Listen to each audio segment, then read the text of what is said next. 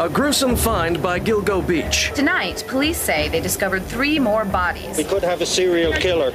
It is a nightmare. There's a killer murdering women left and right. Something was extremely suspicious. Immediately, I thought, this is scary. What happened to her? They found remains. This is the Long Island serial killer.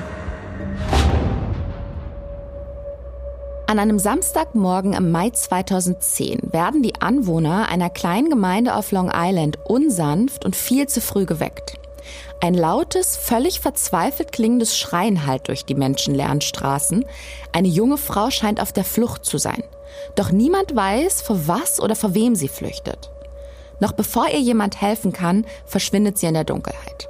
Die Familie der 24-Jährigen meldet sie noch am selben Tag als vermisst. Doch erst sieben Monate später und nach langem Zögern leitet die zuständige Polizei endlich die Suche nach der jungen Frau ein.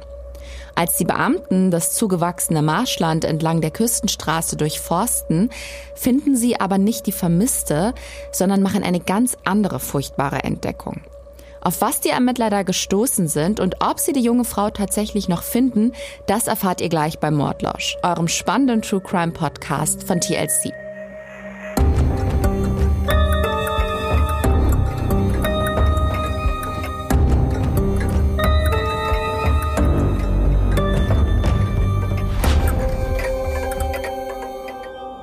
Hallo und herzlich willkommen. Schön, dass ihr wieder dabei seid. Ich bin Gollner und dem einen oder anderen ist es bestimmt aufgefallen. Mordlausch hat eine kleine kreative Sommerpause eingelegt. Aber jetzt, pünktlich, kurz vorm Herbst, geht's weiter und zwar mit vielen packenden und auch abgründigen Geschichten. In jeder Folge steht ein echtes Verbrechen im Mittelpunkt. Seine Hintergründe, die Ermittlungen, aber auch die Angehörigen, deren Leben sich durch so einen Schicksalsschlag von heute auf morgen gravierend verändert. Und vielleicht habt ihr gemerkt, dass ich keine Co-Moderatorin an meiner Seite habe. Meine liebe Kollegin Lilly unterstützt mich in Zukunft hinter den Kulissen bei den Vorbereitungen zu unseren Folgen. Was bei all unseren True Crime Recherchen so Interessantes herauskommt, das erfahrt ihr jeden Donnerstag in einer neuen Folge Mordlausch. Bevor ich in den heutigen Fall einsteige, gibt es vorab noch eine Triggerwarnung. Es geht heute auch um Gewalt an Frauen und auch an Kindern. Wer sich mit diesen Themen nicht auseinandersetzen kann oder möchte, der skippt die Folge am besten. Life is what happens when you're busy making other plans. Oder auf Deutsch, Leben ist, was passiert, während du damit beschäftigt bist, andere Pläne zu schmieden. So lautet ein ganz berühmtes Zitat von John Lennon und ich finde, irgendwie passt es auch auf den heutigen Fall. Es geht um eine junge, clevere Frau mit großen Träumen, Plänen und Hoffnungen. Shannon Gilbert heißt sie und Shannon möchte in New York durchstarten, eine berühmte Sängerin werden und auf den großen Bühnen der Welt stehen. Doch wie so oft im Leben kommt es anders, als man denkt. Über unglückliche Umwege landet sie nicht auf den Brettern, die die Welt bedeuten, sondern in einem eher zweifelhaften Milieu. Damit ist sie ihre finanziellen Sorgen zwar los, doch ungefährlich ist das Ganze nicht, wie sie und ihre Familie bitter erfahren müssen. Es geht heute aber nicht nur um eine Stadt, die niemals schläft, in der Träume so schnell sterben, wie sie aufleben, in der Verbrechen und Kriminalität an der traurigen Tagesordnung sind. Es ist auch die Geschichte einer verzweifelten Mutter, die ihre Tochter nicht aufgeben will und mit allen Mitteln nach Gerechtigkeit sucht. Und die eines eiskalten, sadistischen Killers, der es über Jahre schafft, seine Spuren zu verwischen. Aber ich bin schon wieder mittendrin. Bevor ich jetzt zu viel verrate, erzähle ich mal, wo und wie der Fall überhaupt losgeht. Alles beginnt in Ellenville, einem kleinen Ort zwischen New York und Albany. Ellenville hat so um die 5000 Einwohner und ist ziemlich ruhig. Es liegt etwa zwei Autostunden nördlich von New York City und richtig schön im Grün. Von der Umtriebigkeit der schillernden Metropole merkt man hier gar nichts. In Ellenville ticken die Uhren etwas langsamer und es ist nicht so viel los. Und genau hier lebt die Familie Gilbert, besser gesagt Mary Gilbert mit ihren vier Töchtern, Shannon, Stevie, Sarah und Sherry.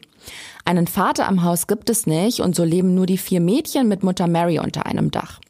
Bei einem reinen Damenhaushalt gibt's natürlich auch hier und da mal Zoff, aber insgesamt verstehen sich alle und die Familie hat ein sehr enges und inniges Verhältnis.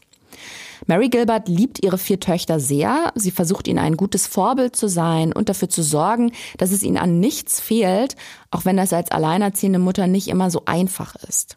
Shannon ist die älteste der Gilbert-Mädchen. Sie ist 1986 geboren und wächst mit ihren Geschwistern in dem verschlafenen Örtchen auf. Beliebt ist sie vor allem wegen ihrer fröhlichen und offenen Art. Und Shannon ist ziemlich clever. Sie bringt gute Noten nach Hause und hilft ihrer kleinen Schwester Stevie regelmäßig bei den Hausaufgaben. Sie ist so gut in der Schule, dass sie ihren Abschluss sogar ein Jahr früher macht. Zu diesem Zeitpunkt stehen ihr alle Möglichkeiten offen und die junge Frau überlegt, was sie mit ihrer Zukunft anfangen will. Sie möchte auf keinen Fall 9 to 5 in einem Büro sitzen oder sowas. Sie zieht es ins Rampenlicht und auf die Bühne. Am liebsten möchte sie Sängerin werden. Das Zeug dazu hätte sie, denn Shannon ist nicht nur ehrgeizig und klug, sondern auch sehr, sehr hübsch, was ja in dem Business neben der guten Stimme nicht von Nachteil ist.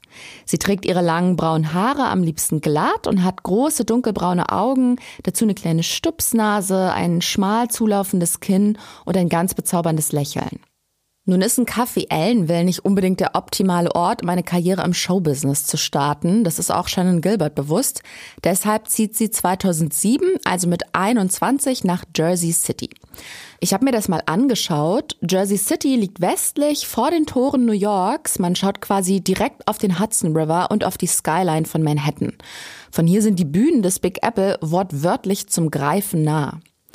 Shannon Gilbert kommt aus keiner wohlhabenden Familie, die sie bis zu ihrem großen Durchbruch finanziell unterstützen kann.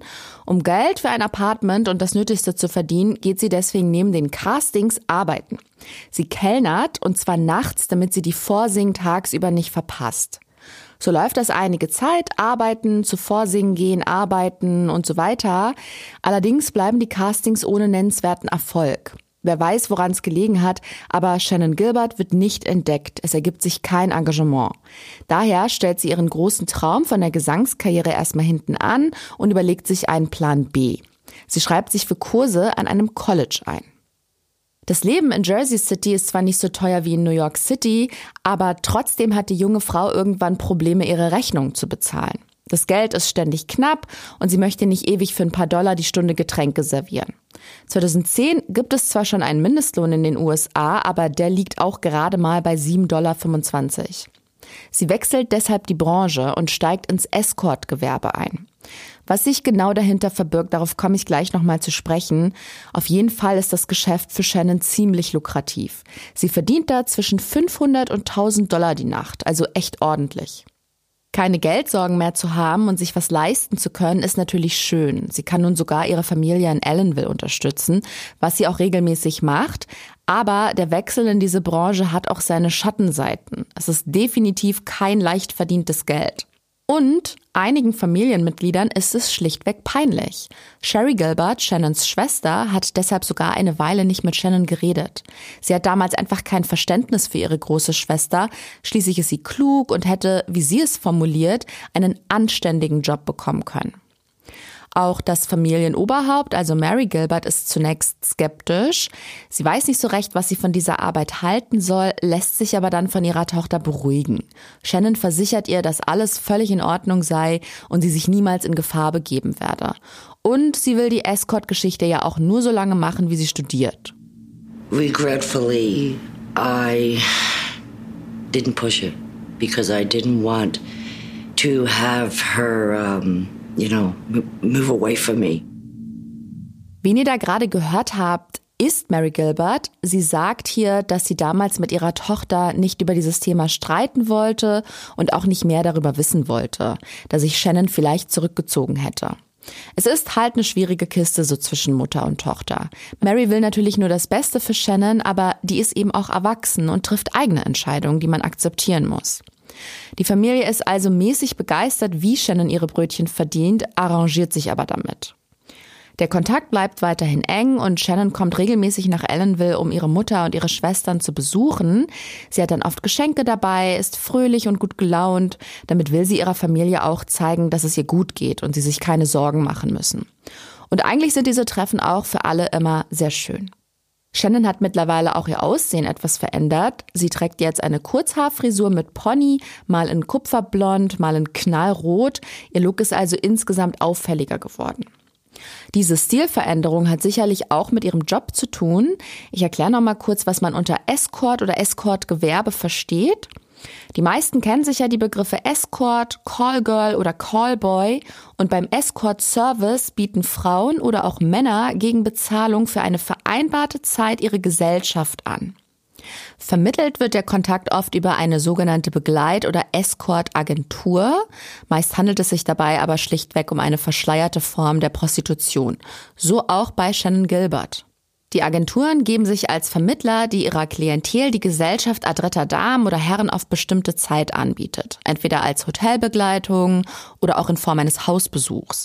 Aber wie gesagt, auch wenn es nicht offiziell dasteht, das Angebot umfasst meist auch erotische oder sexuelle Dienstleistungen. Ich habe mich ja gefragt, wie die Rechtslage in den USA dazu aussieht und anders als in Deutschland ist Prostitution in den USA als moralisches Vergehen tatsächlich strafbar. Einzige Ausnahme sind ein paar Countys im Bundesstaat Nevada. Ansonsten werden alle bestraft, die am Tausch von Sex gegen Geld beteiligt sind. Also die Prostituierten oder Callboys selbst und deren Kunden, aber eben auch die Agenturen, die vermitteln und Vermieter die Räume stellen. Und seit 2018 fallen darunter auch Anbieter von einschlägigen Online-Plattformen, wo diesbezügliche Angebote gelistet sind. Auch hier unterscheiden sich, wie gesagt, die gesetzlichen Vorschriften von Bundesstaat zu Bundesstaat und auch deren praktische Umsetzung. Das heißt, in manchen sieht man über Prostitution mehr oder weniger hinweg und duldet sie, in anderen wird sie dagegen streng verfolgt. Aber zurück zu Shannon Gilbert. Auch bei ihr übernimmt eine Agentur die Buchung und Kontaktvermittlung zu den Kunden oder besser gesagt Freiern. Das wirkt alles erstmal seriös, aber dennoch bewegt sie sich nun in einem eher zwielichtigen Milieu. Was die Agentur allerdings auch organisiert, ist ein Fahrdienst. Shannon wird zu all ihren Terminen gebracht. Der Fahrer wartet dann im Auto und fährt sie nach dem Treffen entweder zum nächsten Kunden oder nach Hause. Und einer der Fahrer hat es ihr besonders angetan ein gewisser Alex Diaz. Sie verlieben sich ineinander und ziehen dann auch zusammen in ein hübsches Apartment. Eine Zeit lang ist das Paar auch sehr, sehr glücklich. Sie haben keine Geldsorgen, können das Leben genießen und wollen miteinander alt werden. Doch all das ändert sich schlagartig, denn die Agentur, für die beide arbeiten, wird von der Polizei hochgenommen.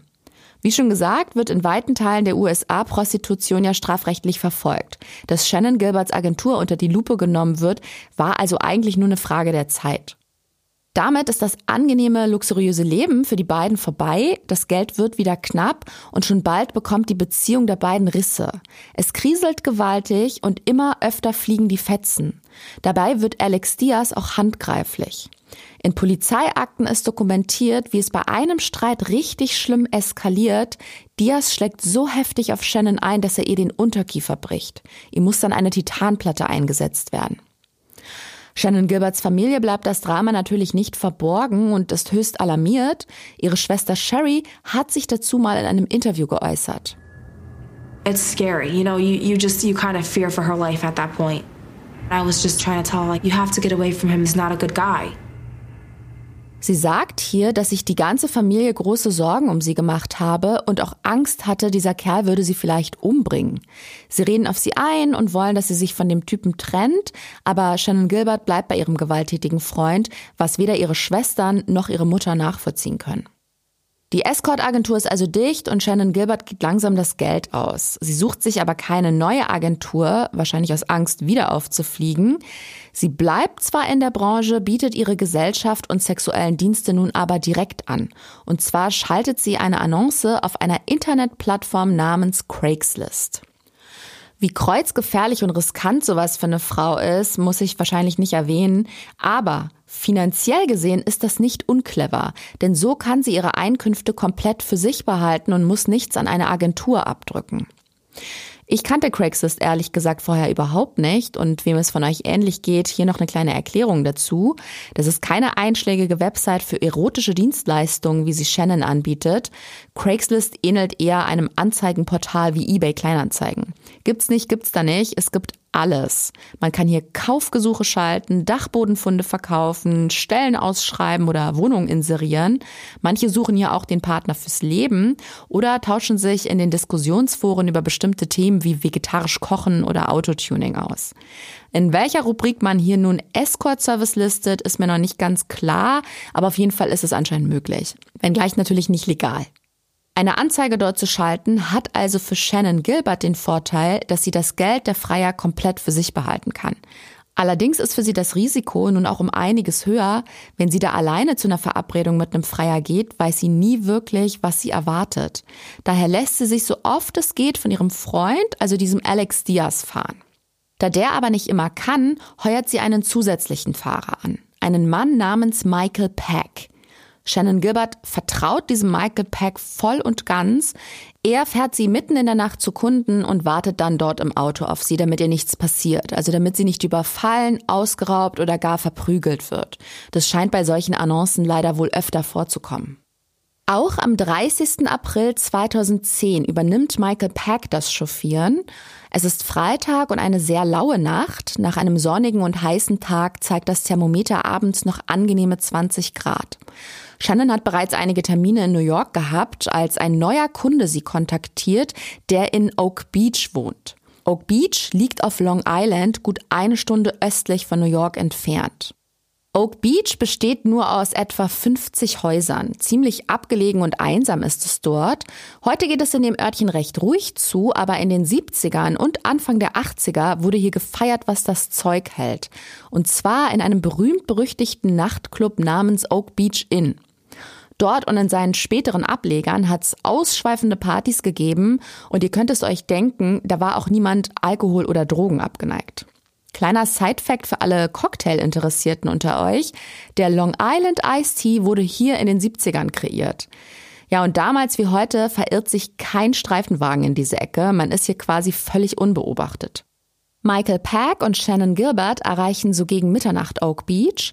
Dort angekommen sehen sie, dass es sich hier um eine sogenannte Gated Community handelt, also eine gesicherte Häuseranlage mit Zaun und Tor.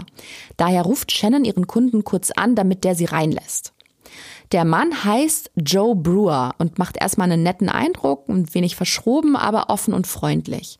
Er begrüßt die beiden und dann geht er mit Shannon Gilbert ins Haus. Ihr Fahrer, Michael Peck, wartet wie immer im Auto davor. Joe Brewer ist nicht nur ein neuer, sondern auch ein besonderer Kunde. Normalerweise buchen die meisten ihre Gesellschaft für eine Stunde oder so, aber dieser Brewer bezahlt sie für fünf Stunden. Unter anderem auch, weil der Anfahrtsweg nach Oak Beach natürlich echt lang ist. Da es mitten in der Nacht ist, schläft Michael Peck irgendwann im Auto ein und als der Morgen dämmert, also so gegen halb fünf in der Früh, wird er unsanft geweckt. Und zwar von Joe Brewer. Der klopft wild an die Autoscheibe und ist mächtig aufgebracht. Shannon Gilbert sei hysterisch und wolle angeblich sein Haus nicht verlassen. Peck soll ihm nun helfen, die junge Frau zum Gehen zu bewegen. Der ist sofort hellwach, springt auf und folgt Brewer ins Haus. Und jetzt wird es sonderbar. Er findet dort Shannon Gilbert zu Tode verängstigt. Irgendwas muss zwischen ihr und Joe Brewer vorgefallen sein. Sie kauert zitternd hinter dem Sofa und scheint gerade mit jemandem am Telefon zu reden. Wie sich herausstellt, mit der Polizei. Und der sagt sie, dass jemand sie umbringen will. Michael Peck fragt sich jetzt natürlich, wer mit jemand gemeint ist. Redet sie von Joe Brewer oder ist vielleicht sogar noch wer anders im Haus? Hat sie womöglich Drogen genommen und halluziniert jetzt? Alles sehr seltsam. Diesem Joe Brewer reicht es nun, er fackelt nicht lange, packt Shannon Gilbert am Arm und versucht sie aus seinem Haus zu zerren, aber das muss er gar nicht, denn die total verstörte Frau will nichts als raus. Sie stürzt schreiend und panisch auf die Straße. Und Michael Peck, der blickt die Situation im ersten Moment nicht so richtig. Er ist erstmal wütend auf Shannon, schließlich hat sie die Polizei angerufen und das könnte beiden ordentlich Ärger einbringen. Die Escort-Geschichte über Craigslist ist ja alles andere als legal. Jedenfalls denkt er, sie läuft zum Auto, damit sie schnellstmöglich nach Hause fahren können. Doch Shannon Gilbert rennt wie von Sinnen einfach an dem Fahrzeug vorbei und verschwindet in der Dunkelheit. Peck ist ja für ihre Sicherheit verantwortlich und jetzt natürlich super genervt. Er kann sich ihr Verhalten überhaupt nicht erklären, denn er hat Shannon einfach noch nie so erlebt. Er bekommt den Eindruck, sie würde vor ihm weglaufen. Shannon rennt durch die Straßen von Oak Beach, als wäre jemand hinter ihr her. Sie hämmert an die Türen der Häuser und schreit, man solle ihr helfen und sie reinlassen. Darunter ist auch das Haus von Gus Coletti. Ein rüstiger älterer Mann, der schon sehr lange in Oak Beach wohnt. Und man kennt das vielleicht von seinen Großeltern. Senioren sind ja häufig Frühaufsteher und so auch dieser Gus Coletti. Der ist bereits gegen 5 Uhr auf den Beinen, als Shannon Gilbert an seine Tür klopft. Als er ihr öffnet, stürzt die völlig aufgelöste Frau in sein Haus und bittet ihn um Hilfe. Coletti ist total verdutzt und fragt sie, was denn passiert sei, aber er bekommt keine Antwort. Denn Shannon Gilbert sieht Michael Peck in seinem Auto vorfahren und ergreift sofort wieder die Flucht. Gascoletti kann sich so gar keinen Reim auf die Sache machen, aber irgendwas scheint hier nicht in Ordnung zu sein, also ruft er die Polizei. Danach geht er zu Michael Peck, der sitzt immer noch in seinem Auto und als Coletti ihm von dem Anruf erzählt, ist er natürlich mega bedient, denn Polizei bedeutet Schwierigkeiten. Während die zwei Männer wild diskutieren, läuft Shannon Gilbert weiter davon, vor was auch immer. Niemand weiß, was sie dermaßen geängstigt hat. Aber Michael Peck und Gus Coletti sind die letzten beiden Menschen, die sie lebend sehen werden. Tja, und 80 Kilometer entfernt wacht wenige Stunden später Shannon Gilberts Freund Alex Diaz in der gemeinsamen Wohnung auf und bemerkt, dass die Bettseite neben ihm leer ist. Von seiner Freundin fehlt jede Spur. Er checkt sein Handy, aber auch da keine Nachricht. Er denkt, vielleicht kam kurzfristig noch ein Auftrag rein oder ein Treffen hat länger gedauert. Doch Alex Diaz ist irgendwie beunruhigt und ruft Michael Peck an. Er als Fahrer muss ja wissen, wo sie gerade ist. Doch der fällt aus allen Wolken und reagiert völlig geschockt. Trotz der Geschehnisse in der Nacht ist er davon ausgegangen, Shannon sei auf eigene Faust zurück in die Stadt gekommen.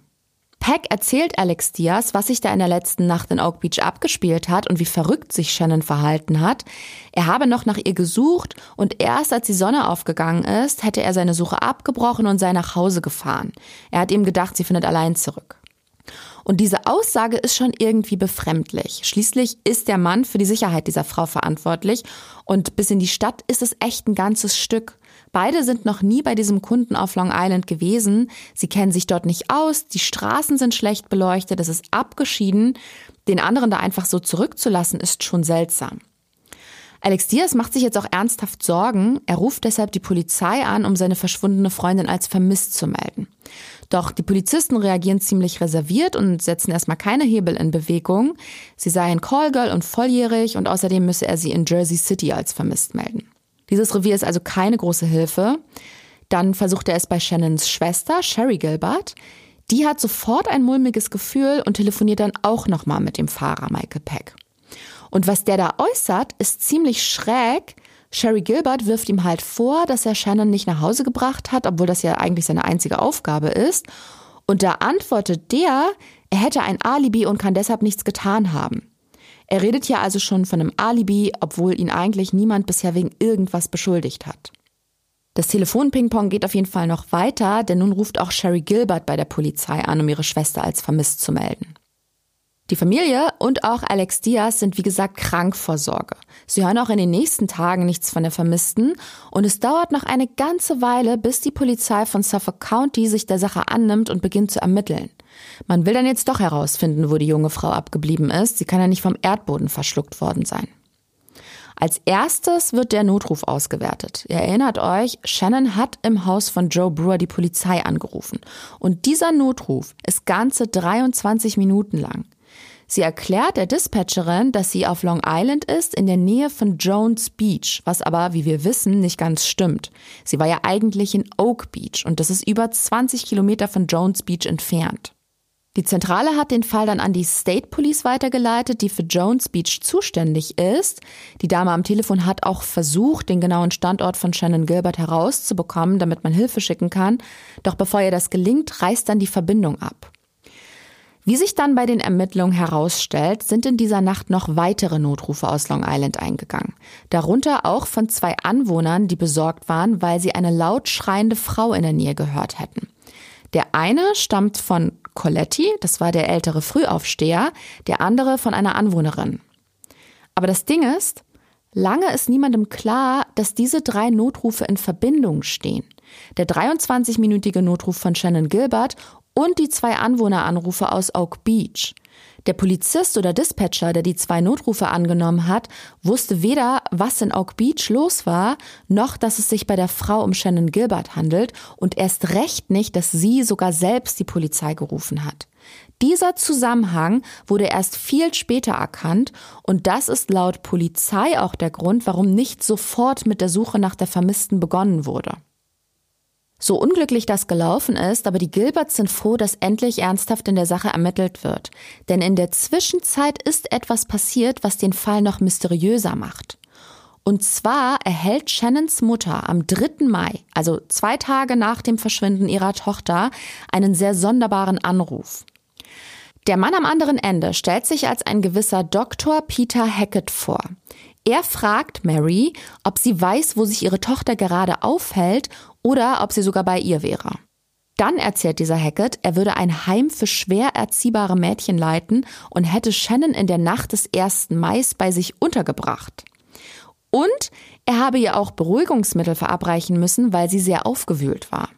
Er möchte eigentlich nur wissen, ob es ihr wieder besser geht und die Telefonnummer habe er angeblich von Shannon selbst. Naja, und da schrillen bei Mary Gilbert sofort die Alarmglocken. Dieser Dr. Hackett ist ihr mega suspekt, denn Shannon hätte niemals die Nummer ihrer Mutter einfach so weitergegeben, noch wäre sie in ein Heim gegangen. Wenn sie eine Pause von ihrem wilden Leben in der Großstadt wollte, ist sie nach Ellenville gefahren, zu ihrer Familie. Dort hat sie regelmäßig aufgetankt und nicht in irgendeiner dubiosen Einrichtung. Bei den Ermittlungen der Polizei hat sich bisher noch keine heiße Spur aufgetan, daher fangen die Gilberts an, eigene Nachforschung anzustellen. Am 9. Mai 2010 fahren sie nach Long Island, um diesem Peter Hackett einen Besuch abzustatten. Sie wollen herausfinden, was er über das Verschwinden von Shannon weiß und was sein fragwürdiger Anruf am 3. Mai bedeuten sollte. Als sie dann tatsächlich sein Haus in Oak Beach finden, steigt da gerade eine Sause. Hackett gibt eine Party und die Gilberts dürfen sich absurderweise dazugesellen. Sie stellen sich vor und sprechen ihn dann auch direkt auf die vermisste Shannon an. Sie konfrontieren Hackett mit seinem Anruf und wollen von ihm wissen, was er über ihren Verbleib sonst noch so weiß. Und da reagiert er plötzlich ziemlich verdutzt und streitet alles ab. Er habe nie bei den Gilberts angerufen und ein Heim für schwer erziehbare Mädchen leite er auch nicht. Und das kommt bei der Familie der Vermissten natürlich gar nicht gut an. Mary Gilbert fällt aus allen Wolken und ist im ersten Moment wie vor den Kopf gestoßen. Sie fragt sich, wie man anderen einfach so dreist ins Gesicht lügen kann. Es steht hier also Aussage gegen Aussage. Eine der beiden Parteien ist offensichtlich nicht ehrlich. Dieser Peter Hackett ist aber auf jeden Fall verdächtig. Ich meine, er muss Shannon Gilbert getroffen haben. Wie wäre er sonst an die Telefonnummer ihrer Mutter gekommen? Irgendwas scheint der Mann zu verschweigen. Dieser Peter Hackett arbeitet als Notarzt für das Suffolk County Police Department, also für die Polizei. Ich würde ihn auf Mitte 50 schätzen. Auf den ersten Blick wirkt er erstmal total harmlos, wie der Nachbar von nebenan, der regelmäßig seinen Vorgarten trimmt und sonntags brav das Auto wäscht. Aber er hat auch etwas Verschmitztes in den Augen und sehr viele Lachfalten. Peter Hackett wohnt 2010 bereits seit über 20 Jahren mit seiner Familie in Oak Beach und dort ist er auch bekannt wie ein bunter Hund. Jeder kennt Doc Hackett und er nimmt sich selbst auch ein wenig zu wichtig, beziehungsweise steht er gerne im Mittelpunkt und genießt die Aufmerksamkeit. Ist ja auch ein wichtiger Job, den er da hat. Und ein Detail sollte ich noch erwähnen. Peter Hacketts Haus liegt keinen Kilometer von Joe Brewers Haus entfernt in dieser gated Community. Also dort, wo Shannon Gilbert am 1. Mai 2010 früh den Notruf abgesetzt hat. Nach diesem nicht sonderlich aufschlussreichen Besuch in Oak Beach wenden sich die Gilberts erneut an die Polizei. Sollen die diesen Peter Hackett mal befragen? Vielleicht ist er den Hütern des Gesetzes gegenüber gesprächiger. Das machen die auch, aber mit dem Ergebnis, dass sie ihn nach der Befragung als Verdächtigen ausschließen. Das ist natürlich extrem frustrierend für die Gilberts. Sie fühlen sich von der Polizei im Stich gelassen. It seemed that no one at that time was listening to me and recognizing what I had said and what really had happened. Shannons Mutter sagt hier, dass ihr damals einfach niemand zugehört hat und sie hatte den Eindruck, keiner würde sich ernsthaft dafür interessieren, was mit ihrer Tochter passiert ist. Wie wir ja wissen, je länger eine Person vermisst wird, desto geringer ist die Chance, sie lebend zu finden. Und die Gilberts sind mittlerweile richtig verzweifelt. Wieder wird die Familie selbst aktiv, um die Suche nach der vermissten Shannon voranzubringen. Sie verteilen Handzettel, sprechen mit Leuten auf der Straße und hoffen auf einen Hinweis. Vielleicht hat jemand sie gesehen oder weiß, wo sie sich auffällt. Und sie rufen auch immer wieder bei der Polizei an, um den neuesten Stand der Ermittlungen zu erfragen. Okay, das waren jetzt wieder eine Menge Infos. Ich glaube, jetzt ist ein guter Zeitpunkt, mal alles kurz zusammenzufassen, was bisher passiert ist. Am 1. Mai 2010 verschwindet das 24-jährige Escort-Girl Shannon Gilbert auf Long Island, nachdem sie dort bei einem neuen Kunden namens Joe Brewer war. Vorher setzt sie noch einen langen Notruf in seinem Haus ab. Sie sagt der Notrufkoordinatorin, dass sie Angst um ihr Leben habe. Dann stürmt sie panisch aus dem Haus und verschwindet. Auch vor Ort ist ihr Fahrer Michael Peck. Der fährt ihr hinterher, sieht noch, wie Shannon Gilbert einen Anwohner um Hilfe bittet und dann aus der Siedlung verschwindet. Er sucht nach eigener Aussage noch die Gegend nach ihr ab, aber vergebens und fährt dann schließlich allein zurück in die Stadt. Als es am nächsten Tag noch immer kein Lebenszeichen von der jungen Frau gibt, meldet ihr Freund Alex Diaz und auch ihre Familie sie als vermisst. Die Polizei sieht sich aber zunächst nicht in der Pflicht, da sofort einen Finger zu rühren. Es sind vor allem die Gilberts, die eigene Nachforschung anstellen. Denn es gibt dann auch einen sehr verstörenden Anruf, den niemand so richtig einordnen kann. Ein Arzt namens Peter Hackett ruft Mary Gilbert am 3. Mai an und fragt nach Shannons Befinden, obwohl die sich überhaupt nicht kennen. Später streitet er den Anruf ab. Die Polizei spricht dann auch mit diesem Hackett, doch sieht in ihm keinen Verdächtigen. Quälende Monate gehen ins Land, ohne dass die Familie weiß, ob Shannon noch lebt oder ihr doch etwas zugestoßen ist. Die Hoffnung, sie lebend wiederzufinden, ist bei den Gilberts aber ungebrochen. Mittlerweile sind schon sieben Monate vergangen und erst jetzt beginnt die Polizei endlich aktiv vor Ort nach ihr zu suchen. Im Dezember 2010 wird auf Long Island ein einsamer Strandabschnitt namens Gilgo Beach mit Leichenspürhunden abgesucht. Das Ganze ist gleichzeitig eine Trainingsmaßnahme, denn Suchhunde in der Ausbildung werden schon bei echten Fällen eingesetzt. Die lernen quasi on the job, wie sie Leichen im Feld aufspüren. Jedenfalls geht's da querfeldein. Hund und Polizist müssen sich durch dichtes Gestrüpp und dornige Büsche kämpfen. Und hier macht das Team dann einen grausigen Fund. Die Überreste einer toten Frau werden entdeckt und es könnte sich dabei um die vermisste Shannon Gilbert handeln.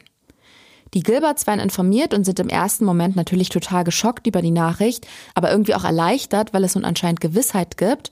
Aber ich hatte ja vorhin schon erwähnt, dass Shannon Gilbert eine Titanplatte im Gesicht trägt. Die hatte sie eingesetzt bekommen, weil ihr Freund ihr im Streit den Unterkiefer gebrochen hat. Bei der Autopsie stellt sich nun heraus, die gefundene Frauenleiche besitzt keine Titanplatte im Kiefer. Es handelt sich hier also nicht um Shannon Gilbert, sondern um eine andere Person. Die Gegend um den Fundort wird nun akribisch durchforstet und was die Ermittler dabei finden, gleicht einem Friedhof. Innerhalb von drei Tagen stoßen sie auf insgesamt vier Frauenleichen oder vielmehr auf vier Frauenskelette und zwar jeweils etwa 150 Meter voneinander entfernt. Die Überreste werden untersucht und alle vier können auch identifiziert werden, aber keine davon ist Shannon Gilbert. Was besonders wichtig ist, die vier Toten weisen frappierende Gemeinsamkeiten auf. Sie alle sind zwischen 20 und 30 Jahre alt und waren mit großer Wahrscheinlichkeit Prostituierte. Außerdem wurden an den Skeletten Fasern von Jutesäcken gefunden und noch etwas ist auffällig, alle vier Opfer sind erdrosselt worden. Ihr ahnt vermutlich schon, worauf das hindeutet. Es sieht so aus, als würde hier ein Serienkiller am Werk sein. Ein Frauenmörder, der es auf einen ganz bestimmten Typ abgesehen hat. Und so viel kann ich hier schon verraten, die Medien werden ihn später den Long Island Serial Killer taufen.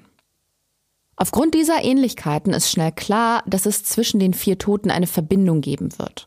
Irgendein gemeinsamer Nenner, der Hinweise auf den Mörder liefern könnte und vielleicht auch Aufschluss über Shannon Gilberts Schicksal liefert. Sie gilt ja noch immer als vermisst. Die vier Opfer vom Gilgo Beach, die sogenannten Gilgo Four, sind im gleichen Alter, waren Prostituierte und wurden am selben Ort abgelegt. Und wie gesagt, sind alle vier recht schnell identifiziert worden. Das ist vor allem deren Familien zu verdanken. Jede dieser jungen Frauen hatte Angehörige, die die Hoffnung nicht aufgegeben haben und entweder Jahre oder Monate lang nach den Vermissten gesucht haben. Und das vor allem auf eigene Faust, ohne große Unterstützung der Polizei. Die hat hier anscheinend nämlich keinen großen Handlungsbedarf gesehen. Mich erinnert das so ein bisschen an die Opfer des Grim Sleeper, über den Fall haben wir hier auch schon gesprochen. Für die Frauen, die der Grim Sleeper in Los Angeles über Jahrzehnte gequält und getötet hat, interessierte sich das LAPD am Anfang auch nicht sonderlich. Einfach weil sie in einem zwielichtigen Milieu gearbeitet haben und aus den ärmsten Vierteln der Stadt kamen. Die Aufklärung hat sich über Jahrzehnte hingezogen. Wer den gruseligen Fall vom Grim Sleeper noch nicht kennt, das ist Mordlausch Folge 23. Aber zurück zu unserem Fall.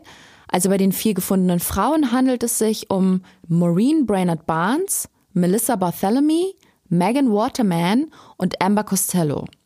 Über die werdet ihr in der nächsten Folge noch genaueres erfahren. Nur so viel dazu. Sie alle sind zwischen 2007 und 2010 verschwunden. Und ein Blick in ihre Vita zeigt, dass sie alle aus ganz unterschiedlichen Gründen in die Escortbranche gerutscht sind, aber ein mehr oder weniger geregeltes Leben geführt haben. Und die womöglich wichtigste Erkenntnis der bisherigen Ermittlungen, die vier Toten haben ihre Dienste auf der Plattform Craigslist angeboten, genau wie Shannon Gilbert. Das ist auf jeden Fall schon mal ein wichtiger Fortschritt. Ob dieser Fakt dann auch zu Shannon Gilbert oder dem Täter führt, wird sich zeigen. Bevor ich euch erzähle, wie es mit den Ermittlungen weitergeht, noch ein paar Worte zu den Long Islandern, insbesondere zu den Anwohnern von Oak Beach. Man kann sich's denken, nach dem Fund der vier toten Frauen ist auf der Insel die Stimmung ziemlich gedrückt. Naja, und je schrecklicher das Verbrechen, umso größer ist bekanntlich das öffentliche Interesse. Das bestätigt sich in den USA ja immer wieder aufs Neue. Die Medien sind am Durchdrehen. In und um Oak Beach ist die Hölle los. Jeder Sender im Land berichtet über den Fall. Zahlreiche Fernsehteams und Reporter sind vor Ort eingetroffen. Überall stehen Transporter, ständig klingeln neugierige Journalisten an der Tür. Oder man wird auf der Straße abgefangen und mit Fragen zu den vier toten Frauen und auch Shannon Gilbert bombardiert. Für die Anwohner der kleinen Siedlung ist diese Zeit echt ein Albtraum. Prostitutes, murderers, everybody's sick of hearing it. Everybody's just tired of hearing about the, uh, the stories over and over again. Der Mann, den ihr da eben gehört habt, wohnt wie Brewer und Hackett in Oak Beach. Er erzählt dem Reporter hier, die Leute hätten die Geschichten und Nachfragen über Serienkiller und Prostituierte satt und viele Anwohner von Oak Beach sehen das tatsächlich genauso. So ein bisschen ist es auch verständlich. Es ist sicher super nervig, wenn irgendwelche Reporter im eigenen Vorgarten kampieren und man unentwegt die gleichen Fragen gestellt bekommt. Aber was ich schade finde, niemand von den Ortsansässigen hat den Gilberts gegenüber mal Mitgefühl ausgedrückt. Und das wäre ja wohl das Mindeste. Die wollten eigentlich nur, dass die Medienleute abreisen und endlich wieder Ruhe in Oak Beach einkehrt. Das ganz normale Leben sollte halt weitergehen. Da hat noch niemand geahnt, dass der Fund der vier Frauen eigentlich erst der Anfang ist. Die wurden ja im Dezember 2010 geborgen, also sieben Monate nach Shannon Gilberts Verschwinden. Da die Wintermonate in der Region sehr frostig und streng sind, beschließt man im Dezember, die Suche nach ihr abzubrechen. Richard Dormer, der damalige Leiter der Ermittlungen, will die Suche mit mehr Manpower im Frühjahr 2011 weiterführen, was dann auch passiert. Im April 2011 rückt sein Team erneut aus mit Unterstützung der State Police, der Park Police und der Feuerwehr. Sie suchen das Gebiet entlang des Ocean Parkways Höhe Gilgo Beach ab und die Einsatzwagen der Feuerwehr sind dabei eine große Hilfe. Die haben doch so Drehleitern und von denen aus kann man das unwegsame Gestrüpp richtig gut überschauen. Es dauert nicht lange und es werden Überreste von vier weiteren Toten gefunden. Aber auch unter denen befindet sich nicht Shannon Gilbert. Sie bleibt weiterhin verschwunden. Der Druck auf die Polizei von Suffolk County ist jetzt immens hoch. Richard Dormer schafft es, noch mehr Unterstützung für die Suche nach Shannon Gilbert zu organisieren. Und die Männer werden auch gebraucht, denn das Areal, das durchkämmt werden muss, ist ein 160 Hektar großes und sumpfiges Gebiet. Außerdem informiert Richard Dormer die State Police und das Nassau County. Die sollen nämlich auch die angrenzenden Gebiete absuchen, die in deren Zuständigkeitsbereich liegen.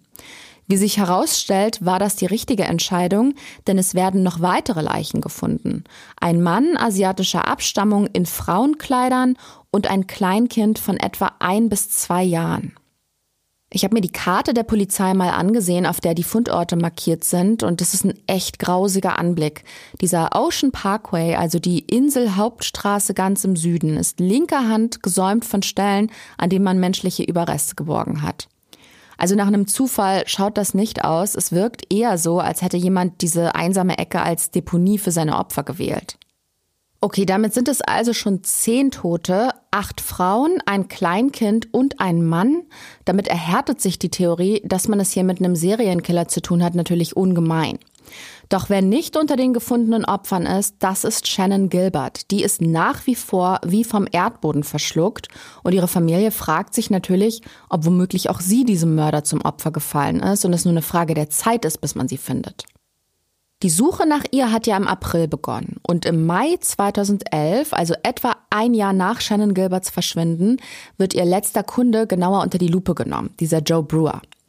Er wird eingehend befragt und sein Haus plus Garten und Garage durchsucht. Laut Richard Dormer, dem leitenden Ermittler, ist Brewer dabei sehr kooperativ. Er zeigt auch Mitgefühl dem Opfer gegenüber. Er sagt aber klar und deutlich, er habe mit Shannon Gilberts Verschwinden nichts zu tun. Ich weiß ja nicht, aber eine Hausdurchsuchung nach einem Jahr ist schon recht spät. Wenn man da tatsächlich irgendwelche belastenden Hinweise hätte finden können, hatte Joe Brewer genug Zeit, sie zu entsorgen oder zu vernichten. Doch nicht nur Shannon Gilberts letzter Kunde wird durchleuchtet. Wer ebenfalls in den Fokus gerät, ist ihr Fahrer in jener Nacht, Michael Pack. Auch er wird eingehend befragt. Er erzählt den Ermittlern, dass er nach der jungen Frau gesucht habe, nachdem sie aus Brewers Haus gerannt ist. Er sei den Ocean Parkway abgefahren in der Hoffnung, Shannon dort irgendwo unterwegs aufzusammeln. Als er sie aber nicht gefunden hat, wäre er allein zurückgefahren. Beide Männer müssen sich auch einem Lügendetektortest unterziehen. Die Auswertung ist allerdings ziemlich ernüchternd. Weder Joe Brewer noch Michael Pack haben nach Einschätzung der Polizei etwas mit dem Verschwinden von Shannon Gilbert zu tun. Beide werden als Verdächtige ausgeschlossen. Irgendwie hat man das Gefühl, alle Ermittlungen in diesem Fall verlaufen im Sande, was ziemlich frustrierend ist. Da läuft vermutlich ein Serienkiller draußen rum, der jederzeit wieder zuschlagen könnte. Und zum Verbleib von Shannon Gilbert hat man auch keine neuen Anhaltspunkte finden können. Die Polizei beschäftigt sich deshalb noch einmal mit den Gilgo 4, den vier Escort-Ladies, die als erstes nahe Gilgo Beach auf Long Island gefunden wurden und die wie Shannon Gilbert ihre Dienste über Craigslist angeboten haben. Vielleicht wurde etwas übersehen, weil es nach damaligem Wissensstand nicht von Bedeutung erschien. Und tatsächlich werden sie da fündig, und zwar im Fall der toten Melissa Barthélemy, die seit 2009 als vermisst galt. Melissa hat eine jüngere Schwester namens Amanda und die kann sich erinnern, dass sie vor etwa anderthalb Jahren seltsame Anrufe erhalten habe. Es war ein Mann dran, der aber von Melissas Nummer aus anrief. Der hat also ihr Handy gehabt und der hat sie wohl gefragt, ob sie nicht auch als Prostituierte arbeiten wolle. Dieser Mann hat sie dann noch mehrmals angefunkt und ist dabei mächtig anzüglich geworden. Die Telefonate an sich sind aber ziemlich kurz gewesen. Sie konnten deshalb auch nicht zurückverfolgt werden. Und beim letzten Anruf hat er wohl auch gesagt, er habe Melissa Bartholomew getötet. Es lässt sich zwar nicht mehr zurückverfolgen, wer da angerufen hat, aber seltsame Telefonanrufe sind in diesem Fall ja nichts Neues. Ihr erinnert euch an Shannon Gilberts Mutter, die hat ja erzählt, dass ein Peter Hackett sie angerufen habe, der diesen Anruf wiederum vehement abstreitet. Die Gilberts sind sich jedenfalls sicher, Peter Hackett könnte auch bei der Schwester von Melissa Bartholomew angeklingelt haben. Sie sind der Meinung, dieser Mann weiß mehr, als er zugibt und täuscht die Ermittler ganz bewusst. Nun kann man natürlich anderen viel unterstellen, wenn es keine Beweise oder Indizien gibt, die das untermauern, bringt das niemanden weiter. Irgendwann werden dann aber die Verbindungsdaten ausgewertet und Überraschung, der Einzelverbindungsnachweis von Hacketts Frau belegt eindeutig, dass Peter Hackett bei der Mutter von Shannon Gilbert angerufen hat. Der Typ hat also der Polizei und auch den Gilberts dreist ins Gesicht gelogen. Hackett ist jetzt natürlich in Erklärungsnot. Er habe den Anruf vergessen, aber jetzt sei es ihm wieder eingefallen. Er hat Mary Gilbert damals angerufen, doch der eigentliche Grund dafür war, dass er sie trösten wollte obwohl die beiden sich ja überhaupt nicht kennen. Die Gilberts sehen sich jetzt natürlich bestätigt und glauben nun umso mehr, dass er etwas über Shannons Verschwinden weiß. Schließlich hat er mit seiner Lügerei die Ermittlung behindert und auch verzögert. Im Gegensatz zu den Angehörigen sieht die Polizei in Peter Hackett jedoch keinen Mörder oder Mitwisser. Was die Gilberts allerdings nicht davon abhält, ein Zivilverfahren gegen Hackett anzustrengen. Mittlerweile sind seit Shannon Gilberts Verschwinden fast anderthalb Jahre vergangen. Es wird nun ein dritter und letzter Versuch unternommen, sie zu finden. Und zwar gibt es Luftaufnahmen von Oak Beach, auf denen die Polizei von Suffolk County was Verdächtiges entdeckt hat. Und das will man sich nun genauer anschauen. Dafür rückt die Polizei mit speziellen Bulldozern in Oak Beach an. Das sind so riesige, klobige Gefährte, mit denen man Sumpfland passieren kann und nicht in den schlammigen Untergrund einsinkt. Der Vorteil, sie ermöglichen dem Team sehr viel tiefer in das unwegsame Gebiet vorzudringen, als bei den beiden Suchaktionen davor. Ja, und die Luftaufnahmen sind tatsächlich Gold wert, denn man findet innerhalb von 24 Stunden eine Jeanshose, einen Schuh und eine Handtasche in dem Sumpfgebiet das übrigens direkt an Peter Hacketts Haus angrenzt. Zwei Tage später stößt man dann auf eine stark verweste tote Frau. Sie liegt auf dem Rücken und ist nackt. Ein DNA-Test ist nicht nötig, denn am Kopf der Leiche findet man eine Titanplatte. Es gibt also traurige Gewissheit, Shannon Gilbert ist tot. Man hat ihre Leiche jetzt endlich gefunden. Ich hatte es ja gerade schon angedeutet, das Sumpfgebiet grenzt direkt an Peter Hacketts Haus. Man hat die Leiche rechts davon geborgen, Hose, Tasche und Schuh links von seinem Haus. Naja, und Mary Gilbert sieht natürlich ihre Theorie dadurch bestätigt. Dr. Hackett did play a major role in my daughter's death. It was already proven that he was a liar once by de denying he called me for over a year. Sie sagt hier, dass sie fest davon überzeugt ist, Peter Hackett habe was mit dem Tod ihrer Tochter zu tun. Außerdem findet sie, er sei nicht glaubwürdig, da er in der Sache mit dem Telefonanruf ja auch schon gelogen hat. Aber die Ermittler sehen das eben ganz anders. Sie halten ihn nicht für einen Frauenmörder. In ihrer Version der Geschehnisse kommt Peter Hackett gar nicht vor. Nachdem eine Autopsie gemacht wurde, nimmt die Polizei nämlich an, dass Shannon Gilbert überhaupt nicht ermordet wurde, sondern sich ein Unglück zugetragen hat. Sie rekonstruiert den Ablauf an jenem Morgen wie folgt. Shannon Gilbert rennt aufgelöst aus Joe Brewers Haus. Was sie dermaßen geängstigt hat, bleibt unklar. Jedenfalls stürmt sie panisch los, läuft durch die Straßen und stolpert irgendwann in das Sumpfgebiet. Die Sicht ist nicht gut, sie verirrt sich, findet nicht zurück auf die Straße und stirbt im Marschland von Long Island. Dennoch beantwortet diese Version bei weitem nicht alle Fragen, Shannon Gilberts Habseligkeiten wurden ja links von Hacketts Haus gefunden, die Leiche aber rechts vom Haus. Wenn sie sich tatsächlich verirrt hat und dann dort gestorben ist, hat sie sicherlich nicht ihre Hose oder ihre Schuhe vorher ausgezogen und ist nackt weitergelaufen. Ihre Mutter Mary Gilbert und auch ihre Schwestern sind sehr skeptisch, was diese These betrifft. Sie sind weiterhin der festen Überzeugung, dass Shannon kein Opfer der Elemente geworden ist, sondern sie jemand getötet hat. Deswegen beauftragen sie auch eine zweite Obduktion und die nimmt der Gerichtsmediziner Michael Baden vor. Und was bei dieser zweiten Obduktion rausgekommen ist, das sagt uns Michael Baden selbst. Als ich ihr Skelett untersucht habe, waren alle Knochen unauffällig. Bis auf das Zungenbein in ihrer Kehle. Das ist der Knochen, der bei Druck auf den Halsbereich häufig bricht. Mord durch Strangulation kann nicht ausgeschlossen werden.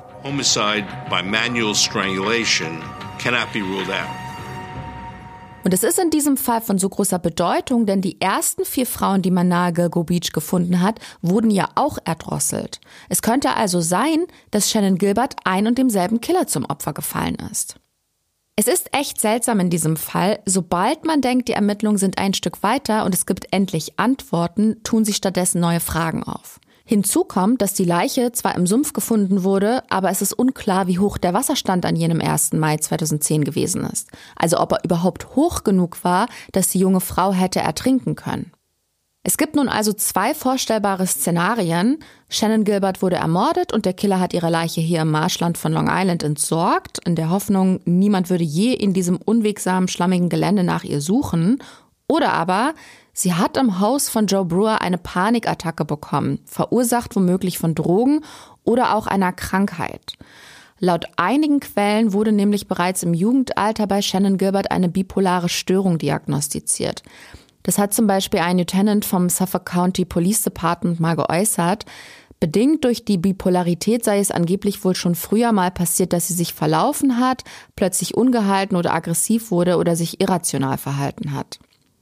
In der Nacht ihres Verschwindens ist sie ja aus dem Haus gestürmt und hat sogar die Flucht vor ihrem eigenen Fahrer ergriffen, der ja der einzige vor Ort war, den sie gekannt hat. Dann hat sie einen Anwohner ins Haus gelassen, vor dem sie kurz darauf aber auch weggerannt ist. Trotzdem, wie wahrscheinlich ist es, dass Shannon Gilbert unbekleidet über einen Kilometer durch den Sumpf läuft, dann stürzt und in einer Pfütze ertrinkt? Die Polizei hält diese letzte Version tatsächlich für naheliegender. Sie geht nicht davon aus, dass Shannon Gilbert ermordet wurde. Ganz im Gegensatz zu ihrer Familie. Mary Gilbert ist überzeugt, Peter Hackett habe das Leben ihrer Tochter auf dem Gewissen. Er hat sie umgebracht, nur scheint das niemand wirklich wahrhaben zu wollen. Außerdem will sie, dass die Bewohner von Oak Beach Rede und Antwort zum Verschwinden ihrer Tochter stehen müssen. Irgendjemand muss mehr wissen, als er bisher zugeben mag. Diese Mary Gilbert war wirklich eine Kämpferin. Sie hat alles getan, damit die Polizei nach ihrer Tochter sucht. Mittlerweile ist sie leider nicht mehr unter uns und ich muss jetzt auch noch kurz erzählen, wie sie ums Leben kam.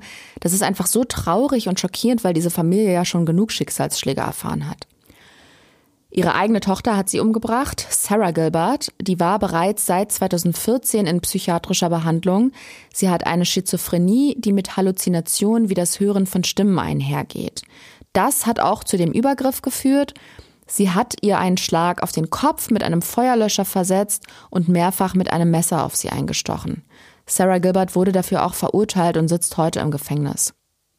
Aber worauf ich eigentlich hinaus wollte, Mary Gilbert hat etwa zwei Monate vor ihrem Tod mal in einem Interview etwas gesagt, was ich sehr treffend finde.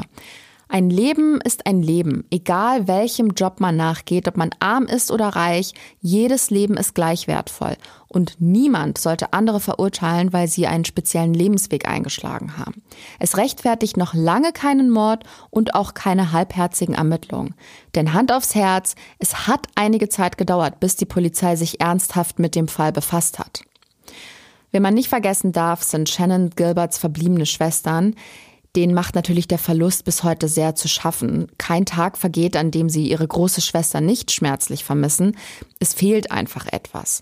Daher finde ich es ganz passend, Shannons Schwester Sherry das Schlusswort zu überlassen. Meine Schwester wollte immer berühmt werden. Das ist seltsam, weil sie es jetzt auf gewisse Weise ist. Ohne sie wären die anderen Opfer nicht gefunden worden. Darum glaube ich, dass das ihre Bestimmung war.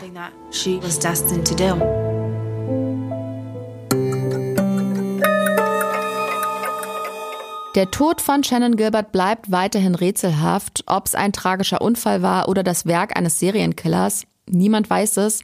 Bis heute ist der Fall ungelöst.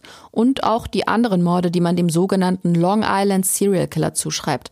Keiner der Fälle ist bisher aufgeklärt worden. Außerdem ist auch nicht wirklich gesichert, ob diese elf Morde überhaupt in Verbindung stehen und falls ja, wie genau. Es gibt, wie gesagt, reichlich Hypothesen und wilde Theorien. Da ist die Rede von Sexpartys und Drogen, ein bekannter Geschäftsmann, ein Arzt und auch ein Polizeichef könnten darin verwickelt sein. Was die Ermittlungen betrifft, hat die Polizei zu Beginn ja wirklich gepennt. Aber hat man den Fall anfangs einfach unterschätzt oder sollte da vielleicht was vertuscht werden? Ich muss da direkt an den 23-minütigen Notruf denken, der jahrelang von der Polizei unter Verschluss gehalten wurde. Erst 2022, also dieses Jahr, hat man den veröffentlicht. Dafür muss es plausible Gründe geben oder jemand aus den höchsten Reihen wusste das vielleicht eine lange Zeit zu verhindern. Fakt ist, man hat Shannon Gilbert zwar gefunden, doch wie sie nun zu Tode gekommen ist und ob sie umgebracht wurde, das liegt nach wie vor im Dunkeln.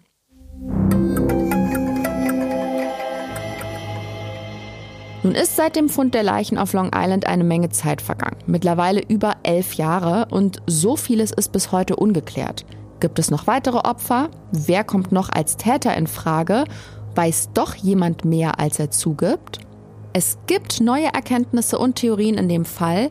Welche das sind und ob sie nach so langer Zeit zum Long Island Serial Killer und damit vielleicht auch zu Shannon Gilberts Mörder führen, das erfahrt ihr in der nächsten Folge, die auch jetzt schon verfügbar ist, also hört am besten gleich rein.